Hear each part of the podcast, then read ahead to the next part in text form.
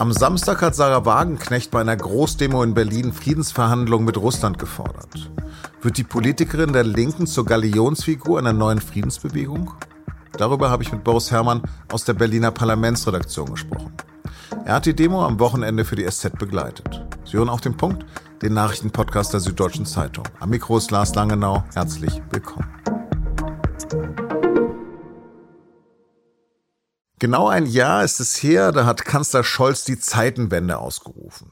Die Regierung hat nach dem russischen Angriff auf die Ukraine die deutsche Sicherheits- und Außenpolitik radikal neu ausgerichtet. 100 Milliarden Euro für die Bundeswehr, Waffen für die Ukraine etc. pp. Waffenlieferungen ins Kriegsgebiet waren lange ein No-Go und sie sind auch weiterhin umstritten. Laut einer aktuellen Umfrage meinen 40 Prozent der Befragten in Deutschland, es seien zu viele Waffen aus Deutschland geliefert worden. 22 Prozent halten die militärische Unterstützung für zu wenig, 23 Prozent für genau richtig. Auch gegen Waffenlieferungen haben am Samstag in Berlin Tausende demonstriert. Aufstand für Frieden hieß die Demo. Zum Sender Phoenix hat ein Teilnehmer gesagt, ich befürchte den dritten Weltkrieg. Davor habe ich Angst. Zur Demo aufgerufen hatten die Publizistin Ali Schwarzer und die Abgeordnete der Linkspartei Sarah Wagenknecht. Vor zwei Wochen haben die beiden ein Manifest für Frieden veröffentlicht, in dem ein Stopp der Waffenlieferungen und Friedensverhandlungen gefordert werden. Das haben bis Montagnachmittag rund 700.000 unterschrieben. Darunter allerdings auch etwa AfD-Sprecher Tino Kopalla. Auch daran gibt es viel Kritik. Eine Demonstrantin aber meint, jeder Mensch, der hier mitläuft, kann konservativ, liberal oder linksradikal sein, das ist mir recht.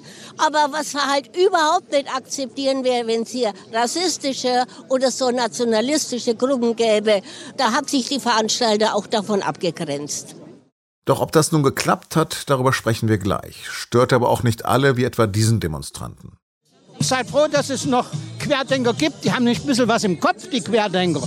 Wagenknecht spricht in dem Zusammenhang von Hysterie, von Beleidigung und sagt, die Kampagne gegen uns, sie gipfelte darin, dass man versucht hat, uns in die Nähe der extremen Rechten zu rücken.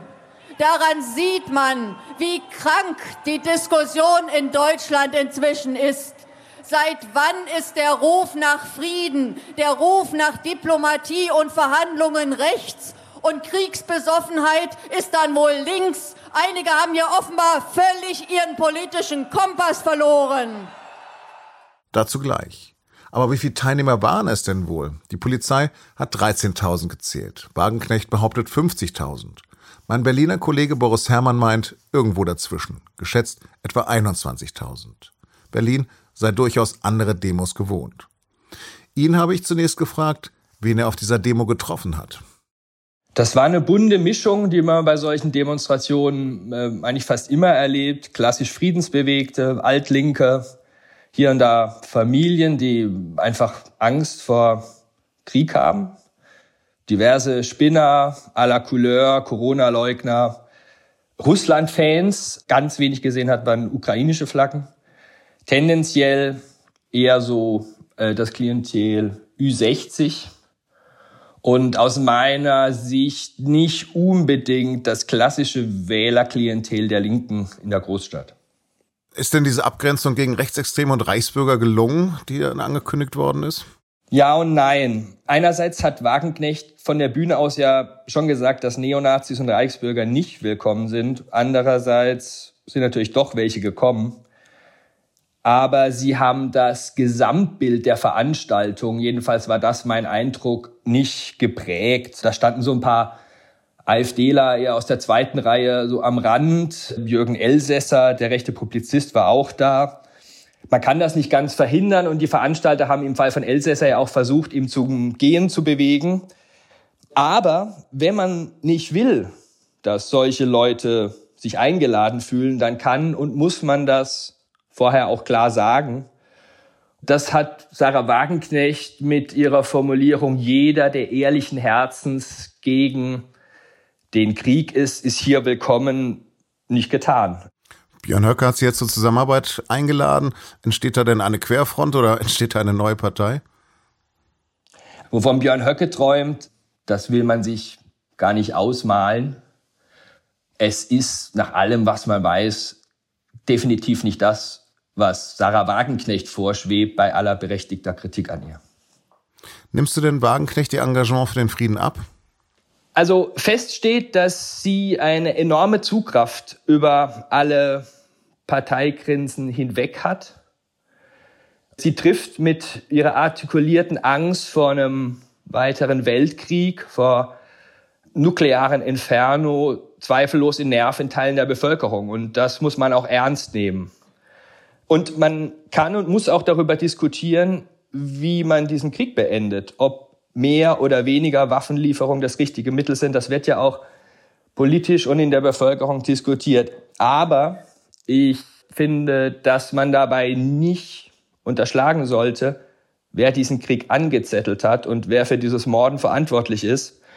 Und da bleibt sie bestenfalls vage. Also vielleicht mal ein Beispiel aus ihrer Rede vom Samstag. Sie hat ja gesagt, wir wollen nicht, dass mit deutschen Panzern auf die Urenkel jener russischen Frauen und Männer geschossen werden, deren Urenkel tatsächlich von der Wehrmacht auf bestialische Weise ermordet wurden.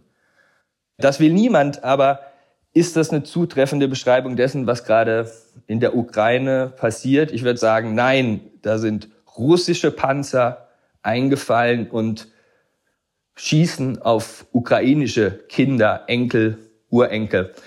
Insofern ist auch die Kritik, sie betreibt hier eine Täter-Opfer-Umkehr, die ja auch aus ihrem eigenen Parteivorstand kommt, berechtigt.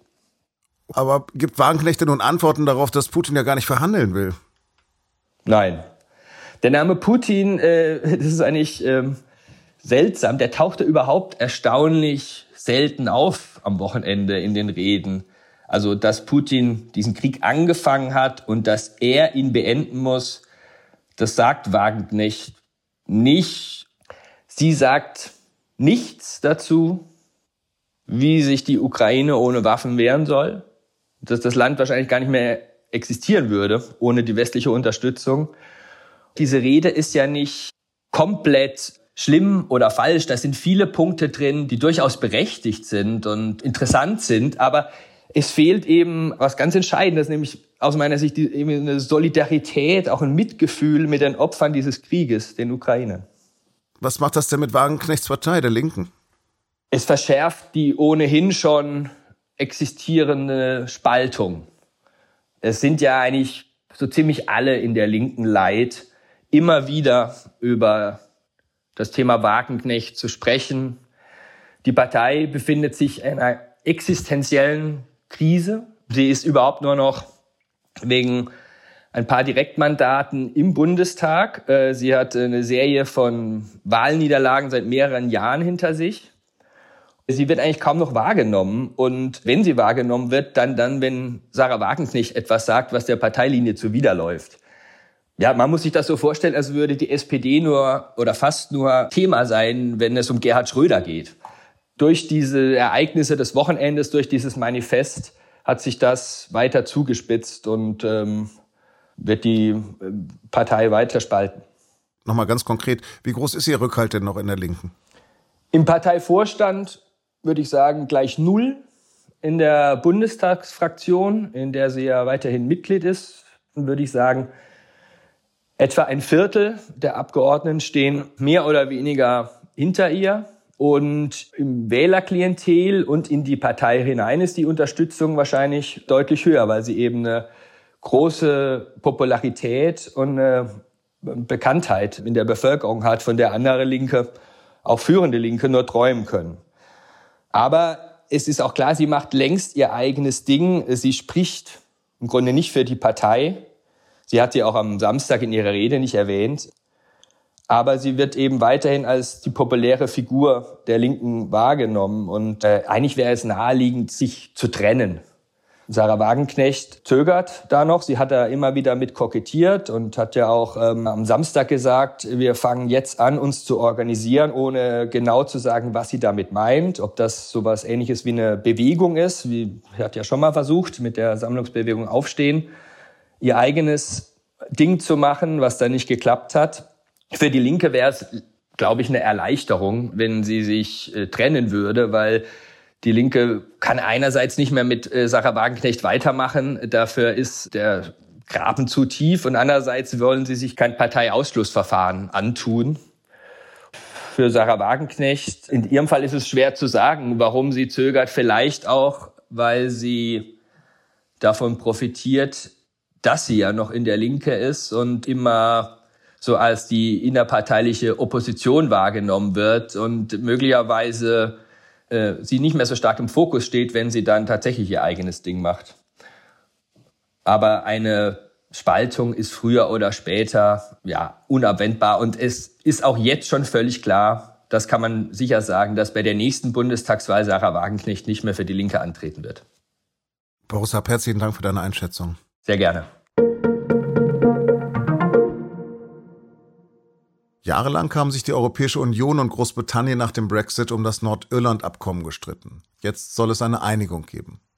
Am Montag hatten sich EU-Kommissionspräsidentin Ursula von der Leyen und der britische Premier Rishi Sunak deshalb zur Verhandlung in London getroffen.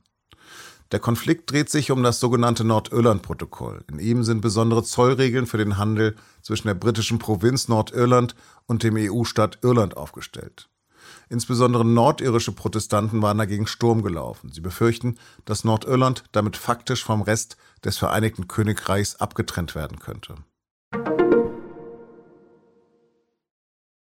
In der Nacht von Sonntag auf Montag haben radikale israelische Siedler eine Ortschaft im Westjordanland geplündert. Dort waren zuvor zwei Israelis von einem Terroristen erschossen worden. Die Siedler zündeten hunderte Autos und Häuser an und verletzten viele palästinensische Zivilisten. Ein Mann ist an den Verletzungen gestorben. Regierungschef Netanyahu hat die Israelis aufgerufen, das Gesetz nicht in die eigenen Hände zu nehmen. Am Montag ist in Berlin das amtliche Endergebnis der Wiederholungswahl vom 12. Februar bekannt gegeben worden. Demnach ist der bislang eh schon hauchdünne Vorsprung der SPD gegenüber den Grünen auf nur noch 53 Stimmen geschmolzen. An der Gesamtsituation ändert das jedoch nichts. Die CDU hat die Wahl mit 28,2 Prozent klar gewonnen. SPD und Grüne kommen beide auf 18,4 Prozent, die Linke auf 12,2 Prozent, AfD auf 9,1 Prozent und die FDP fliegt mit 4,6 Prozent raus.